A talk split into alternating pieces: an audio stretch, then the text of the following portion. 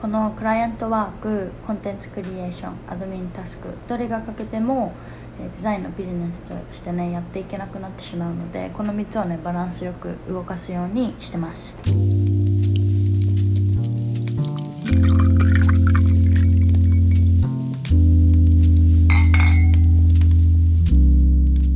Hi guys! 皆さんこんにちは。みゆきです、えー、いつもポッドキャストを聞いてくださってありがとうございます。えー、今日のねトピックは、えー、リクエストをいただいたのでねそのリクエストのトピックについてねシェアしていこうと思うんですけど、まあ、どんなリクエストをいただいたかというと、まあ、普段ブランドデザイナーとしてどんな具体的にねどんなことをやっていますかっていうリクエストでした。はい。で私もあの普段ねデザインについてとか、まあ、フリーランスでいることについてねポッドキャストで話すことはちょくちょくあるんですけどこうやってね毎日こう一日一日具体的にどんなことをしてるかみたいなのは確かにこれまであんまりシェアしてこなかったなと思ったのではい今日はま具体的に、まあ、いつもねどんなことをやってるのかっていうのを、まあ、あのカテゴリーに分けてね紹介していこうと思います。で主にね3つのカテゴリーがあるんですけどこの3つのどれがかけどれか1つがね欠けてしまうとなんかビジネスとしてあの成り立っていかないなと思ったので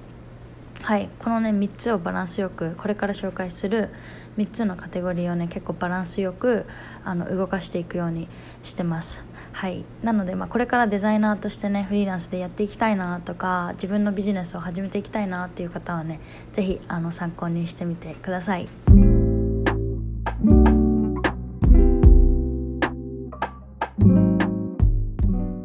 はい早速まず1個目がクライアントワークですねはい。これはまあ想像しやすいかなと思います。やっぱりデザイナーって言ってもあのデザインを作ってくださいって言ってくれるねクライアントがいないと、まあ、成り立っていかないのでそういう、まあ、クライアントからお願いされたプロジェクトを、えー、まずはやってます。でまあデザインまあ、デザイナーだからロゴをデザインするとかフォントをデザインするとかそういうふうにちょっとまあイメージしやすいと思うんですけどそもそもその前にリサーチライティングっていう、まあ、そういうタスクタスクっていうか、まあ、そういうフェーズがあるんですよね。特に私があのオファーしてるデザインっていうのは、まあ、ブランドデザインって呼ばれるブランディングとかってよく言いますよね。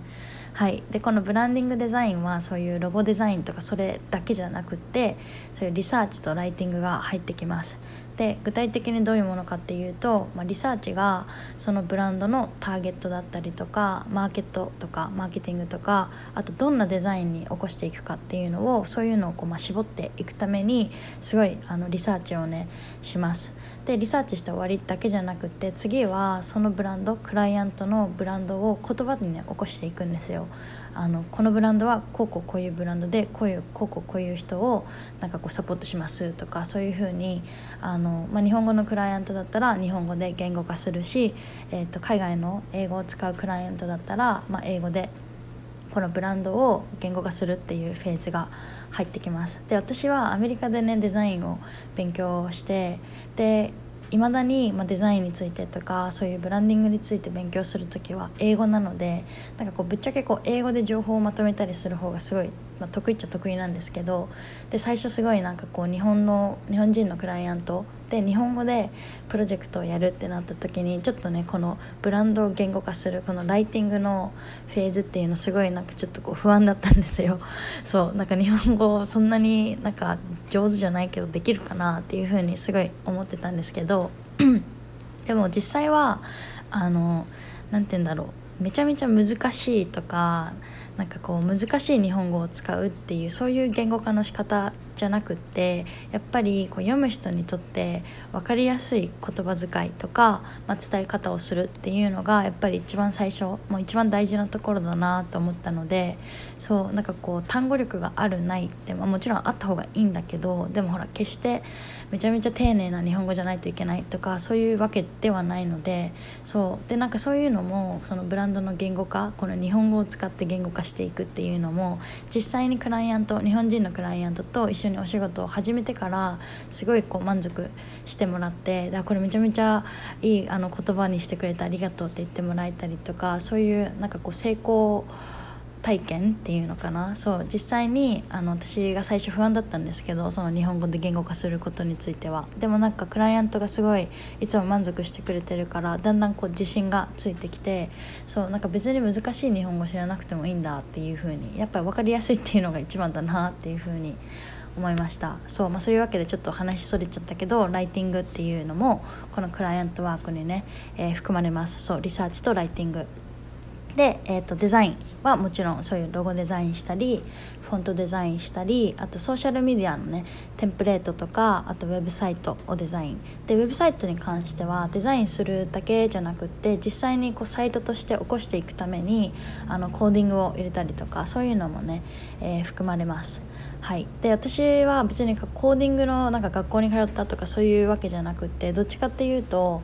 なんかこうプロジェクトごとにあのこういうふうにしたいなんかウェブサイトを見せたいけどこれってコーディングしかコーディングを入れないとできないからちょっと Google で調べてみようみたいな感じでそういうふうに必要な時にコーディングを調べてってだんだんだんだんこう覚えてきた感じです。なのでなんかこうがっつりコーディングのなんかオンラインコースを取ったとかそういう感じではない。でもまあいずれはねなんかコーディングの知識をもうちょっとなんかこうレベルアップしていきたいなと思ってるのでそう今すぐではないけどね、まあ、ゆくゆくはコーディングも勉強していきたいなっていう感じです。はい。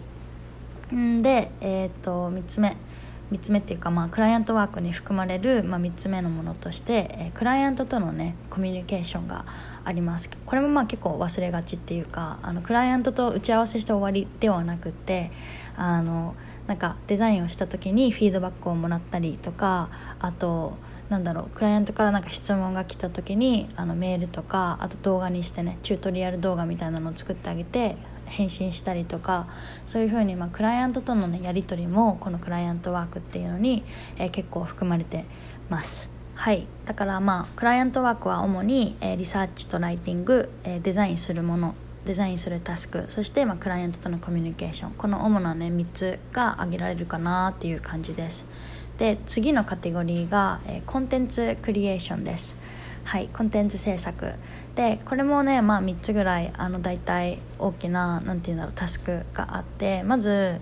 1個目が、まあ、インスタとかポッドキャスト。これ今みんなが聞いてくれてるポッドキャストとかあとまあ YouTube もねたまにちょくちょく上げてるんですけど、まあ、そういったこう無料で、えー、視聴してもらえるとか無料で見てもらえるコンテンツ作りっていうのを、えー、やってます。でそれ以外にえっ、とオンラインサロンオンラインコースかオンラインコースを作ったりとかあとデジタルプロダクトって言ってなんかこう PDF とかあの動画ベースのなんかこうネット上で購入してもらってネット上でダウンロードできるとかそういうこうデジタルプロダクトっていうのも今ね、え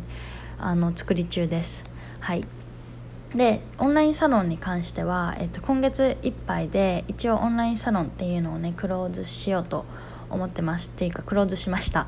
はい。でまあオンラインサロンねえっ、ー、と1年前ぐらいから始めてもう本当50人近くの人にね参加していただいててすごくねあの楽しかったんですけどやっぱりねあの今後のこととか今のね仕事のバランスとかを考えた時にちょっとなんかこうサステイナブルじゃないなっていうふうに思ったので一旦ねクローズするっていうふうに決めました。なのでなんかすごいオンラインサロン興味あったんだけどなーってもしかしたらこのエピソードをね聞いてくれて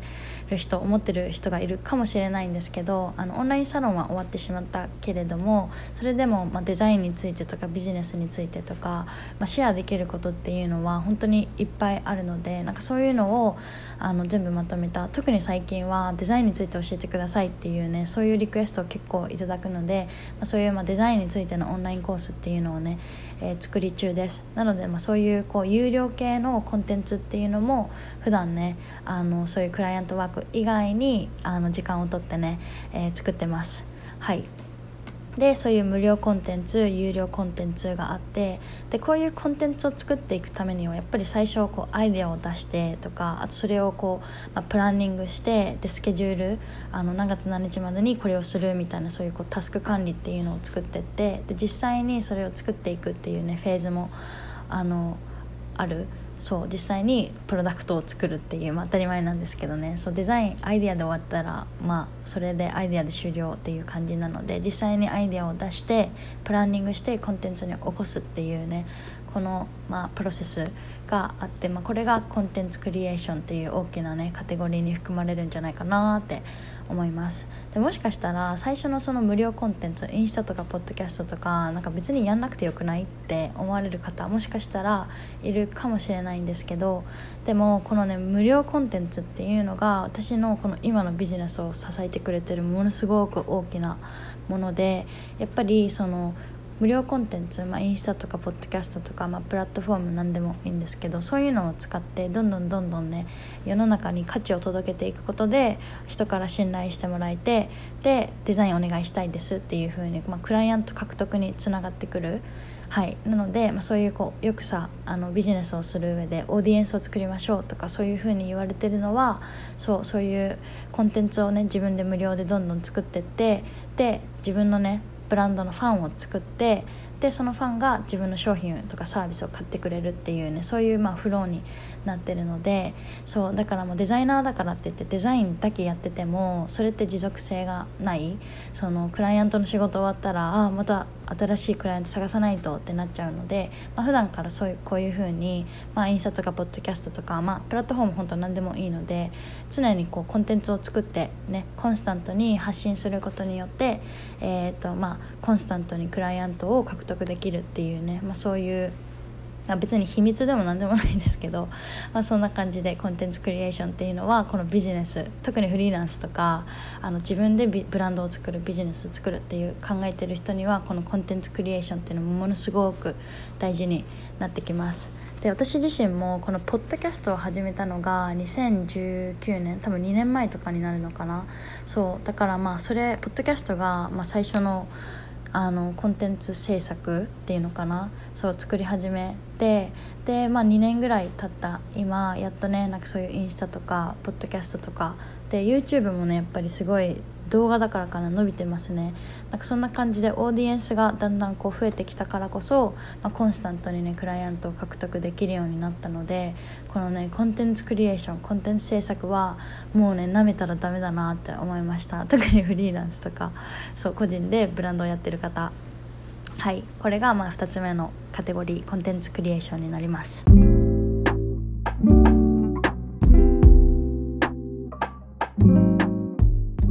はいそして最後3つ目の大きなカテゴリーが、えー、アドミンタスクになります。でこれはねあの私がアドミンタスクアドミンタスクって呼んでるだけなんですけど、まあ、実際はビジネスを動かしていくためのなんかこう必要な動かしていくのに必要なこうバックエンドのタスクっていう、まあ、裏側のタスクですね。はい、でこれもねもしかしたらあの、ね、今別にフリーランスじゃない人とかにはちょっと想像しにくいかもしれないのでなんかま具体的なタスクをねちょっといくつか紹介していこうと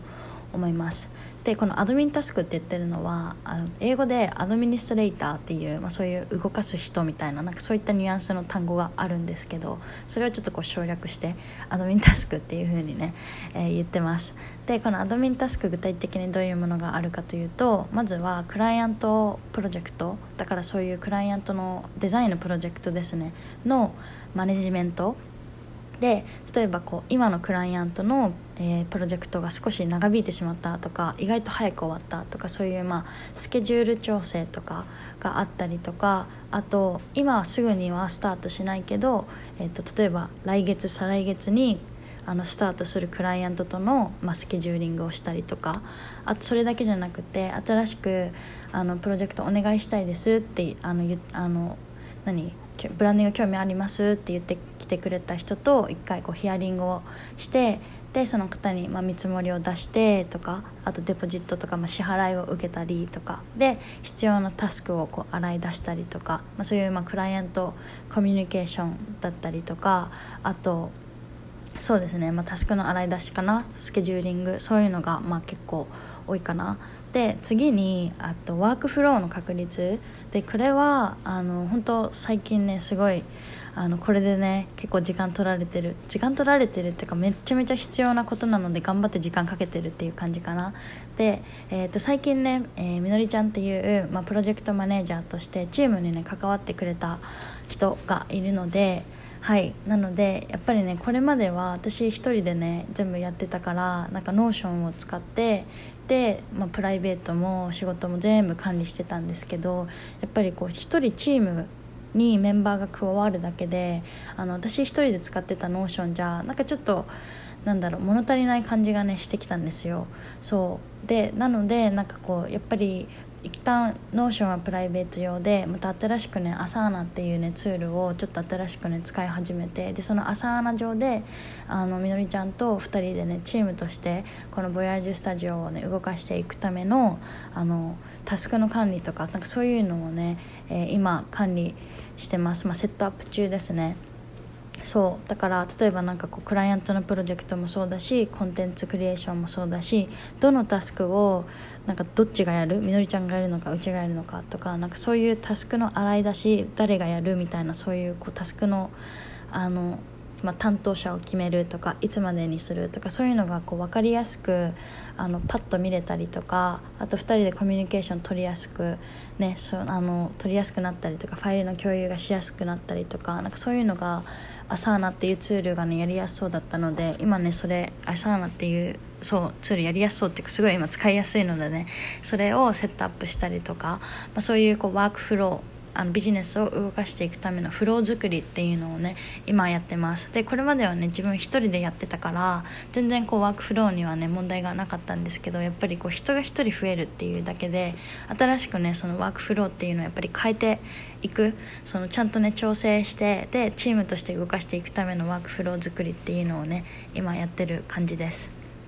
で、えーまあ、それにちょっとこう、まあ、プラスして、まあ、チームが増えたからこそ新しくなんかこうアイデアがね湧いたりとかあとやっぱり1人から2人になるって労働力がすっごいね、レベルアップするからだから私がこれまで自分一人でやってたタスクとかをみのりちゃんがやってくれる代わりにその空いた時間っていうのをまた新しいことになんか使える。例えば新しいなんだろう有料コンテンツを作ったりとかだけそういうまあアイデア出しとかアクションとして起こしていくための計画だったりとかなんか新しいサービスとか商品を作るからそのために何をしないといけない。でこれは誰がするとか、まあ、本当そういう感じですね。でそういうまあ admin task 裏側ビジネスの裏側のタスクっていうのも結構多いです。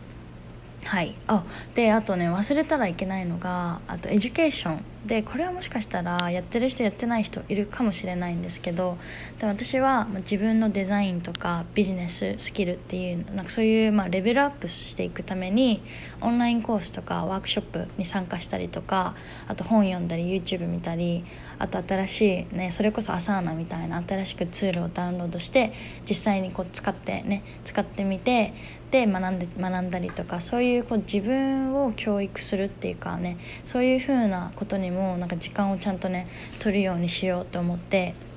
はい。もうそれこそねアメリカに来てもう1ヶ月以上経つのかな。早いね。やばいな。そう1ヶ月以上経つんですけどやっとあの client work めちゃめちゃなんか最近忙しかったんですけどそれがちょっと落ち着いてきたのでもう一回ね自分のワークフローとかそのチームメンバーも増えたしそういうワークフローとかもうちょっとこうビジネスをレベルアップしていくためにちゃんとこう自分をね educate しようと思ってそういうオンラインコースとかワークショップっていうのに参加したりしてます。で本当一昨日？3日？3日前？2日前か3日前ぐらいにそれこそなんか、まあ、マーケティングのワークショップみたいなのにね参加したんですけどそれもねすっごい良かったのであの実際にね今あの何アクションとしてねあのそうそのワークショップの中で学んだことを今実践してるんですけどそれがねちょっと結構いい感じなのであのゆくゆくみんなにもねシェアしたいなと思ってます。であとね今月の終わりからはまた新しくねオンラインコースをね受講するんですけどそうもうそれがねスタートする。なのでまあそういうふうに自分の、まあ、スキルに満足するんじゃなくてやっぱりどんどんこうレベルアップしてねいくためにそういうね自分を教育するっていうのも一応こうあのアドミンタスク、まあ、タスクっていう言い方はちょっとなんか違うかもしれないけど、まあ、そういう時間もね取るようにしてます。はい。というわけで以上が、まあ、3つのね大きなカテゴリーで私がね普段何をやってるかっていうのをねちょっと具体的に紹介していきました。はい。これでねなんかあのなんとなく、まあ、私ブランドデザイナーとしてどういう活動をしてるかっていうのが、まあ、全体像がねちょっと見えやすくなったんじゃないかなと思いますで、まあ、それこそねそれぞれのタスク例えばほらデザインのタスクとかクライアントとの打ち合わせとかアサーナを使ってどういうふうに管理してるとか、まあ、そういう一つ一つのタスクについてもねシェアできることっていうのは多分いっぱいあると思うので、まあ、そういうのもね今後ポッドキャストで紹介したりインスタで紹介したりあとね今そういう、まあ、ビジネスとかデザインについてのオンラインコースを作ってるのでそういうのにねどんどんどんどんこう含めていこうと思います。思います。なので皆さんなんか特にこのタスクについてもうちょっと知りたいみたいなねリクエストがあったらそれもね、えー、教えてください。で、まあ、最初にも言ったんですけど、まあ、このねクライアントワークコンテンツクリエーションでアドミンタスクビジネスを動か動かしていくのに、まあ、必要なねバックエンドのタスクですね3つ目。でこのね3つのどれか1つがね欠けてしまうとやっぱりフリーランスとしてとか、まあ、その1つのねブランドビジネスとして成り立っていかないなってやっぱりね思いました。こう自分で今回シェアしてね。そうどれが欠けてもダメ。なので、まあ、これからねフリーランスデザイナーとしてやっていきたいなとかあとね今後自分のブランドを展開していきたいなっていう、まあ、デザインだけじゃなくってね。で、まあ、そういう人たちにとっては、まあ、この3つをねバランスよくあの時間をとって行っていくっていうのをあのやってもらえると結構うまくいくんじゃないかな。そのビジネスがねうまくいくと思います。はい、で実際に私もね自分のブランドデザインクライアントのブランディングをやるときはデザインだけじゃなくって実際にそのクライアントがどういうコンテンツを作っていったらいいのかとかそういうまあ、ワークフローですよね。コンテンツクリエーションを作るためのワークフローとかあと新しくこうお客さんが来た時にどういうふうにあの何フローどういうフローを通してサービスとか商品を提供していくかとかなんかそういうのも全部含めてブランディングプロジェクトっていう風にね呼んでます。なのでこう今ね自分のブランドを持ってるけどでもなかなかこう動かし方とかなんかコンテンツクリエーションなかなかうまくいってないとかアドミンタスクこのバックエンドのタスクがねなんかちょすごいちょっとカオスな感じになってるとか、まあ、そういうビジネスオーナー多いんじゃないかなと思うんですけど、まあ、そういった方はねこういうブランディングプロジェクトブランディングっていうのを通して一旦こうリセットして整理整頓して断捨離してでもう一回こうシステムを作って動かしていくっていう風なね、えー、ブランディングデザインぜひねあのはいあのやってみてください。で私の場合ね今、えーと、もう今年のプロジェクトは一旦あの締め切ってます。でもしかしたらあの、ね、プロジェクトのスケジュールの,、ね、あの動きによってはまた新しくねクライアントのそのプロジェクトを受け付けるかもしれないんですけど一旦ねちょっと今年2021年の、えプロジェクトの受付は、えー、ストップしてます。なので、まあ、年明け2022年にあのブランディングプロジェクトやりたいですっていう方はあの2020年にお願いしますっていう意向を添えてあのご連絡お願いいたします。はいそういうわけで、えー今日もねこのエピソード聞いてくれてありがとうございました。このねエピソードが何かしらあの皆さんのねビジネスとかフリーランスジャーニーにとって少しでもねあのためになればなと思います。はいそういうわけでまた次のエピソードでお会いしましょう。Thank you so much for listening and I'll talk to you guys in the next one. Bye! Thank you.